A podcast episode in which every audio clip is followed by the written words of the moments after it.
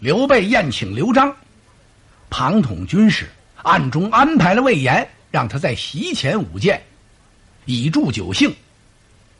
实际舞剑为名，就要在酒席宴前把刘璋杀了。刘璋手下带来的那几员武将，一眼就给看穿了，这是要谋杀我家主公。他们都把宝剑亮出来，干脆咱们同舞吧。一块舞着不更热闹吗？这简直是要玩命啊！刘备一看这要干什么？我与我家兄弟在这儿饮酒，谁让你们舞剑助兴来着？刘备苍啷啷一伸手，也把宝剑抽出匣外，他往刘璋跟前这么一站，说：“今天我与我家兄弟在这儿饮酒叙旧，你们这算何意？这也不是鸿门宴。”你以为这是当年项羽要杀刘邦呢？摆下酒宴，然后让项庄在宴前舞剑。项庄舞剑，意在沛公啊，那是要杀刘邦。今天你们这是要干什么呀？谁安排的你们这么做呀？如果再不把手中剑给我扔掉，立刻斩首！吓得这些员大将往后一撤身，苍啷啷把宝剑全扔了。哎，刘备一看这还差不多，他吩咐赐酒食与众将，与我家兄弟痛饮。同宗兄弟相逢，这本来是个喜庆的事情，谁让你们拿刀动仗的？众将是插手称谢。刘璋站起来，拉着刘备的手，掉了眼泪了。哥哥待我太好了，若不是兄长今天这一番话。恐怕小弟危矣呀！这我太危险了，还是我哥哥护着我哟。贤弟呀，这都是愚兄我法令不严之过，多有冲撞贤弟，贤弟切勿惊忧啊！哎呀，兄长啊，兄长今日之情，小弟当涌泉答报。刘备又给刘璋满了一杯酒，给他压压惊。刘备这番举动，使得厅堂下的庞统啊，暗暗的长叹了一声：“唉，没办法呀。”刘璋和刘备这顿酒啊，也勉强算作是尽欢而散。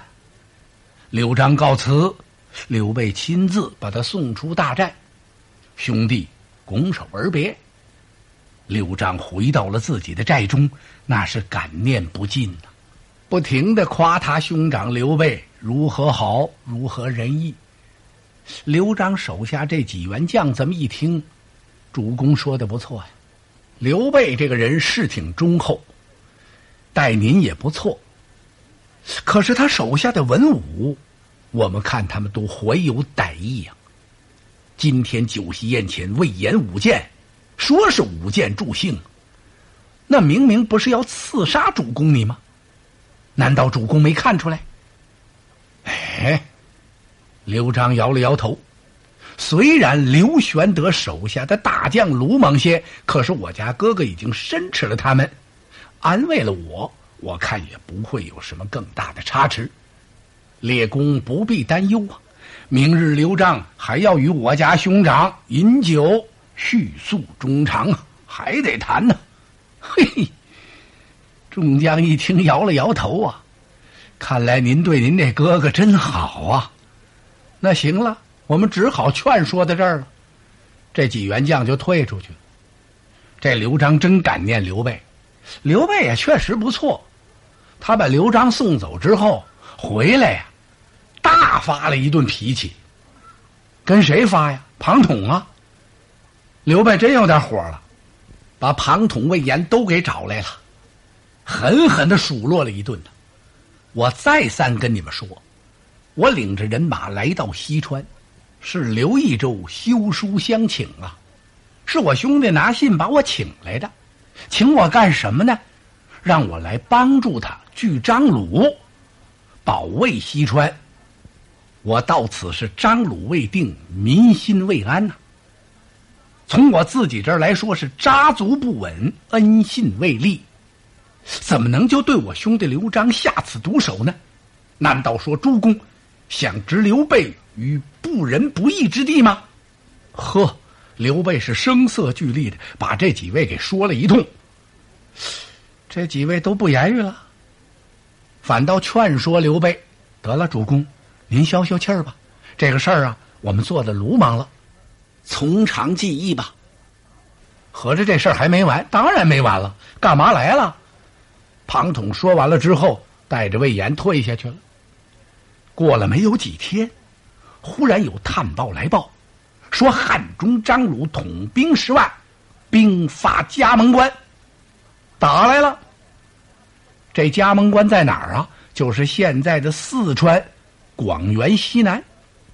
刘备在西川建蜀之后，把这地方改成叫汉寿了。张鲁真来了，可把刘璋吓坏了。他赶忙来找刘备：“兄长，您看，张鲁打来了。贤弟不必担忧，有愚兄在此，料也无妨。呵，哥哥嘛，帮着兄弟来了吗？气势怎么也得比兄弟大点儿。其实啊，刘备这心里头可难过了。他难过什么呀？您想想，刘备由荆州来到西川这趟容易吗？后汉时期交通不便，远路风尘，登山涉水，风餐露宿，使刘备心神更加不安的是，到了西川该是个什么样子啊？光知道杀刘璋取西川，别人也给他出这主意了。可是话说回来了，自己要杀不了刘璋，要被刘璋杀了呢？那该怎么说呀？你到了人家那一亩三分地儿了。刘璋是够昏暗的，你能说他手下一个明白人没有吗？再说到了西川这么老远，这荆州怎么办呢？一旦荆襄有失，这西川再取不过来，我上哪儿待着去？我呀，不是有诸葛亮先生总领荆襄吗？刘备怎么还不放心？他对诸葛亮那是百分之百的放心，他对夫人孙尚香倒有点担忧。孙尚香夫人对他不是感情挺好吗？夫妻感情倒是不错。刘备不放心他这娘家呀，他这娘家哥哥孙权总惦记着我，总惦记着把我杀喽。这我出门这么老远，谁知道兄妹定什么计呀？别回头这位孙夫人在荆州再做了内应，那诸葛亮先生再有本事也没办法了。所以刘备一直是心悬两地，他和刘璋一见面就把刘璋杀了，不是就完了吗？不行啊！刘备心里头清清楚楚的，自己刚到西川来，西川的黎民百姓根本不知道怎么回事过去光听到刘备这么个名不知道这人是个什么人所以刘备一再说他来到西川是恩信未立呀，就是说民心我还没有征服呢。不能就把刘璋杀喽，自己这些隐忠跟谁说去呀？现在汉中张鲁发兵到加盟关了，正好立立我的威信。贤弟，请回益州等候佳音吧。待愚兄到加盟关生擒张鲁。和刘璋十分感谢。刘备传令，一声炮响，领人马走了。刘璋领兵回益州，他手下的几员将一看，主公，别就这么走了哇？那还干嘛呀？您得安排点人，把所有的关隘都把住，以防刘备兵变。害我哥哥不能！哎呀，主公啊，您怎么能这么看呢？我们跟您说了几次了，纵然刘备仁义，可是他手下那些文武啊，我看都没什么好心。都想在西川这儿获得荣华富贵，您怎么能够这么大意呢？一两个人说刘璋不信，他手下的文武都这么说，刘璋也没主意了。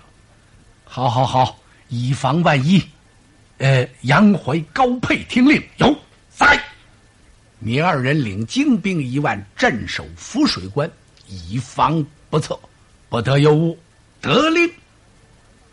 刘璋把人安排完了，他领着文武回来益州了。不说刘璋回益州，刘备拒张鲁了，再说说江东的孙权。刘备领人马兵取西川，孙权得到禀报，高兴坏了。什么？刘备领着人打西川去了？好啊！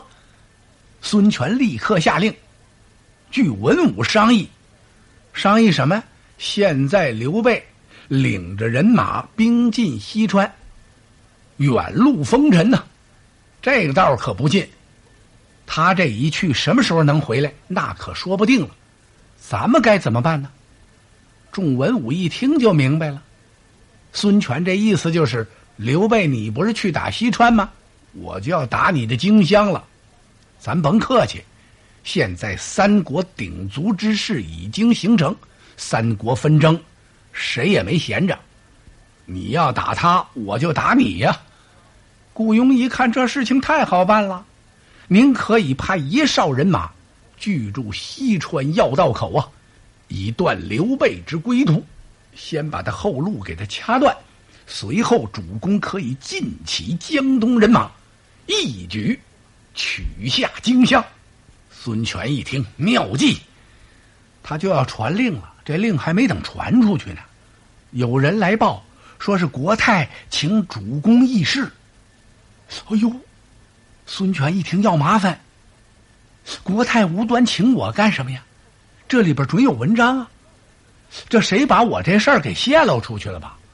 我要打荆州，可能国泰知道了。孙权来一见国泰，果然老太太又生气了。我听说了，怎么着？我贤婿刘备领人马去取西川，你要打他的荆襄？你打荆襄，我女儿怎么办呢？你继承父兄之基业，统领六郡八十一州，尚且贪心不足啊！打别处可以，打荆州，你妹妹在那儿。难道兄妹之情你就一点都不念吗？孙权一听，赶忙施礼。国泰息怒，容我三思。说着退下来。孙权发愁了，国泰不让我去打荆州，这可怎么办呢？这时候是多好的个机会，机不可失，时不再来啊！此时若不取荆襄，以后就更难取了。急得孙权在屋里来回踱步。就在这时，谋士张昭进来了。孙权一看，哎，张先生来的正好，他就把国泰刚才跟他说的话跟张昭说了一遍。你说这事儿该怎么办呢？张昭一听，这容易呀。国泰动怒干预，这是个好事情啊！哎，孙权觉得奇怪了，国泰不让发兵去打荆州，张先生怎么反倒说是个好事情？将军呐，国泰所惦念的不过是郡主，您呢可以派一心腹大将到荆州，把郡主接回江东，把郡主接来了。我听说刘备有一子叫阿斗啊，由郡主来看管，母亲嘛。那么郡主回到江东来，当然得把阿斗也带来，这样国泰就不生气了。您就可以发兵去取荆襄了。如果用武力能取更好，要是取不下来，阿斗在咱们江东这还算个人质呢。刘备漂泊半生，只有这么一个苗苗，到时候他必然。拿荆州来换取阿斗，将军到那时是功成名就啊！哎呀，孙权高兴的拍了一拍张昭的后背：“张昭先生，你真是子房在世啊！你就像当年的张良一样，此计如能成功，是兵不血刃呐。不过张先生，你说这派谁去合适呢？”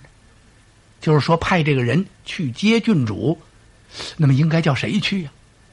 哎呀，将军呐，您要派接郡主的这个人呐，可必须是郡主非常熟悉的一个人。其他的一些大将不能派，派熟悉的。哎，有了！孙权想起来了，我哥哥孙策、孙伯符生前呢，有一个很贴心的家将，此人姓周，叫周善。武艺很好，人也很聪明。他从小在我家长大，穿房过屋，郡主对他特别熟。那这就行了，您就让周善去，让他扮作客商，把刀枪藏好喽，千万别露出什么破绽。为了预防万一，对付关卡盘问，您可以给周善带一封国书，哎，就依张先生。孙权呢，当晚把信也写好了，把国书也写好了，就把周善叫来，嘱咐周善一番。到了荆州见着郡主啊，你放机灵一点在郡主回江东探母的时候，你提醒郡主千万别把幼主阿斗忘喽。无论如何，让他把孩子也带来。国泰呀，不单是光想念郡主。也很想念这个外孙孙，周善领命，挑选了二百名精壮士卒，改扮成客商的模样，乘十条大船呐，把刀枪剑戟弓箭等等的全都暗藏在船舱之中。周善带着这两封书信，他就奔荆州来了。到了荆州这儿，还真让他给混进来了。进城，他悄悄的一打听啊。诸葛亮先生没在家，呵，差点把这周善给乐趴下。怎么回事他就怕诸葛亮在这儿。这位诸葛先生可了不得，不用说，我周善是我们整个江东所有的文武军校一提这位，没有不犯合计的。现在感情他没在家，诸葛亮先生出去查访去了，这可真是个千载难逢的好机会呀！他悄悄的就见到了郡主孙尚香，把这封书信往上这么一递，呵，还没等孙尚香看信呢，周善先掉眼泪了。郡主当时就吃了一惊啊！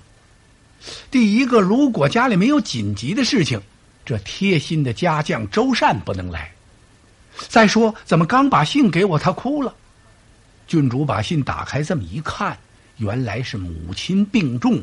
思念女儿，特别这话说的呀，太动情了。国泰那个口语是说，临死之前只要能见上郡主一面，九泉下也瞑目了。信的末尾还嘱咐呢，如能够得出时间来到江东见母亲，最好把外孙孙阿斗也带来。国泰很想一见呵这郡主哪受得了？当时是泪如雨下。郡主万万也想不到，这信是他哥哥孙权编的。哎呀，这可怎么办呢？原来母亲病这么重，你们怎么就不早一点给我来个信呢？何必让他老人家在病中这么思念我呀？你们真是一些糊涂人！周善赶忙施礼，郡主息怒啊！我们早就想来信，不过都希望啊，呃，国泰他老人家的病体早日痊愈，就不用惊动您了。满口胡言，就是我母亲病好了，我也应该去看望看望他老人家呀！真是一些个蠢材。是是，周善光上了答应，心说呀：“您收拾收拾，咱们赶快走吧。”郡主想了想，这样吧，周善你先休息休息，等我一天。周善一听，郡主，您怎么还耽搁呀？不行，你有所不知，现在皇叔。领兵去西川，去助刘璋。由诸葛亮先生总领荆襄之事，我得跟诸葛先生说一声啊！啊！周善一听这句话，脑袋瓜子嗡的一下子，他差点坐在地上，心说什么？把这事儿告诉诸葛亮，那不麻烦了吗？哎呀，郡主，这可不能再耽误了。一是国太思念您。他老人家病情又那么重，如果您去晚了，恐怕难以相见。这时候您要跟诸葛先生说，诸葛先生再到西川请问皇叔，那您得什么时候动身呢？夫人一听周善这话说的有理呀，可是我不告诉诸葛先生，路途要有人阻拦我们，那可怎么办呢？周善一听，那不要紧呐。我在江边已经准备好了船只了，现在趁人不知，谁也不知道这事儿，咱们悄悄就走了。很快到了江东，您看望看望国泰，我就把您送回来了。往返不过几日之功，您也算尽了孝道了。即便有人知道，又能把您怎么样啊？我看不如趁此空闲，咱们就动身吧。夫人想了想，母亲病这么重，事情也很紧急，只得如此了。赶快收拾。夫人带着三十几个仆从，他们都各挎刀剑，身上都带着兵器啊。孙尚香夫人做姑娘那时候就这样，结了婚了仍然保持。夫人忙的是什么东西也没顾得着，什么细软也没拿，首先把阿斗抱到怀里了。这下把周善给乐的，他最担心的就是夫人不带阿斗。现在一看，夫人把阿斗抱起来了，你说把周善给高兴的呀，这心呐，扑腾算放到肚子里了。至于这样吗？太至于了。夫人怀里哪抱的是阿斗啊？那是荆襄九郡，这地方就算是归我们了。乐得周善里外忙活，他比大管家忙的都凶。是出门就上车呀。下车就上船，上船就撤跳，开船腾一搞，哇！船离岸了。周善长长出了一口气，谢天谢地呀！他自言自语把这话说出来了。那“地”字还没等出口呢，只见在西北脚下飞来几匹战马，哇！呜哒哒哒哒哒哒，吁！为首一员大将，银盔银甲，肋下佩剑。只听他大喊这么一声：“休得开船，待我与夫人践行。”啊！周善龙眼神这么一看呢，他差点掉水里去。谁呀？赵云。周善心说：“我的个天哪，他怎么来了？赵云怎么来的呀？”赵云将军巡哨刚刚回来。听到禀报说夫人让人给接走了，嗯，赵云将军一愣，给接哪儿去了？说接回江东了。哎，赵云觉得奇怪，这怎么回事啊？说把小主人阿斗也带走了，什么？赵云听到这儿，这头嗡的一下子，当时啊，什么他也没想，赶快给我追。带领几个军校，马不停蹄，像旋风一样赶到江边。船已经开了，所以赵云将军吼了这么一声。周善一听，什么？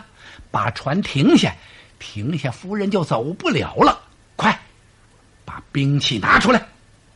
随着这句话，哗啦的一下，刀枪弓箭就布满了船头。周善吩咐：“别理他，快开船。”这船是顺风顺溜。走得挺快呀。赵云骑着马沿江追赶呢，他一边赶一边喊：“任凭夫人去。”赵云只有一句话回禀：“你让我跟你说句话还不行吗？”周善一听不行，别停下，快开船呐！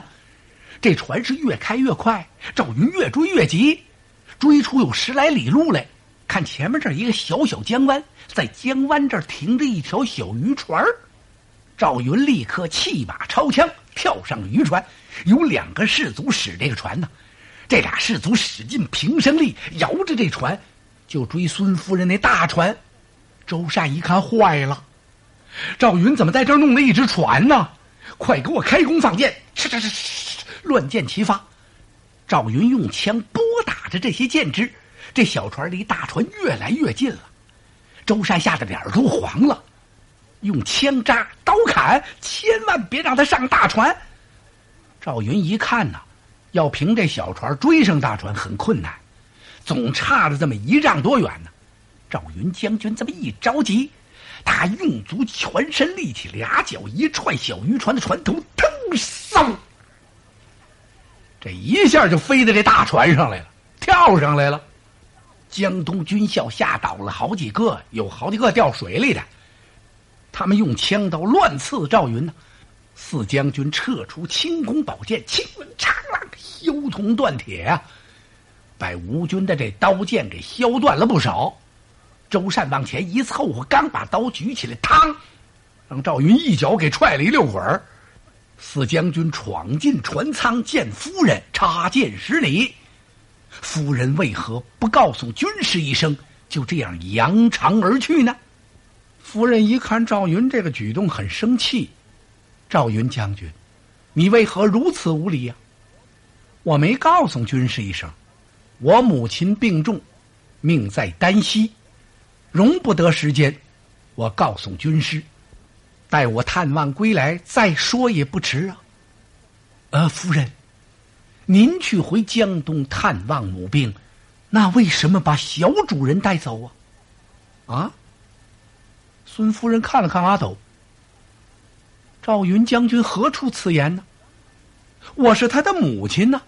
皇叔领兵远征，我儿阿斗留在荆州，无人看管，我当然要带着他了。哎，赵云一听，夫人诧异：“您说的不对，我家主人一生只有这么一点点骨血，是末将不才呀，在长坂坡前，曹操百万军中。”将小主人救出，今日夫人，您要把他带去江东，是于理不合。这事儿做的不对。孙夫人也生气了，心说：“你怎么回事儿，赵云？你再是皇叔的亲信大将也不行啊！怎么？这是我们家里的事儿啊！阿斗是我的儿子，我当然得带着了。这你也管？谅你不过是帐下一武夫，休管我家闲事。”我的事儿你不用管。赵云一听什么？不管，不管也可以。夫人要去便去，将小主人留下。孙夫人可真火了。赵云，你大胆！心说你要干什么？你，我看你这样威风凛凛的杀上大船，是不是心怀反意啊？你要造反呢？是怎么着？任凭你怎么说呀，赵云是问心无愧。夫人若不留下小主人，赵云纵然万死，也不能放夫人去。把孙夫人给气的，他多真受过这个呀！吩咐手下侍女，把赵云给我逐出船舱。侍女往前一近身呢，四将军来了个风扫残云，噼里啪啦啪啦，全给扒拉到一边去了。赵云抢过阿斗，反身出舱，夫人带着侍女也追出来了。他吩咐侍女，把阿斗给我抢过来。赵云一手抱着阿斗，一手横着宝剑，是怒目而视，把眼睛这么一瞪。这些侍女谁也不敢过去，愣把夫人给气哭了。夫人一看，这可怎么办呢？这时候那周善哪儿去了？这周善可够嘎的，他俩腿夹着船舵，拼命摇橹啊！吩咐他的军校给我使劲摇船，不管你赵云多大本事。只要是船一靠我江东汉岸，你就什么办法也没有了。这时候把赵云也急坏了，这我可怎么办呢？这地方它不是长坂坡呀，长坂坡对方啊，那是曹家将校，这是夫人。赵云不能把夫人和侍女全给杀死，他就瞪眼看着这船呐，顺风顺流的往江东划。跳江吧，跳江！孩子怎么办呢？这时候夫人也哭，阿斗也哭，急得赵云直跺脚，汗都下来。就在这时候，只听半空打了一个霹雷，嫂嫂留下侄儿去。一条虎头战舟向大船飞来，船头站立一将，正是张飞、张翼德三将军。一个箭步跳上大船，手起一剑。劈死周善，然后他大瞪着双睛看着赵云，是双挑大指啊，那是称赞四将军。后人有诗赞赵云呢：昔年旧主在当阳，今日飞身向大江。船上无兵皆胆烈，子龙英勇世无双。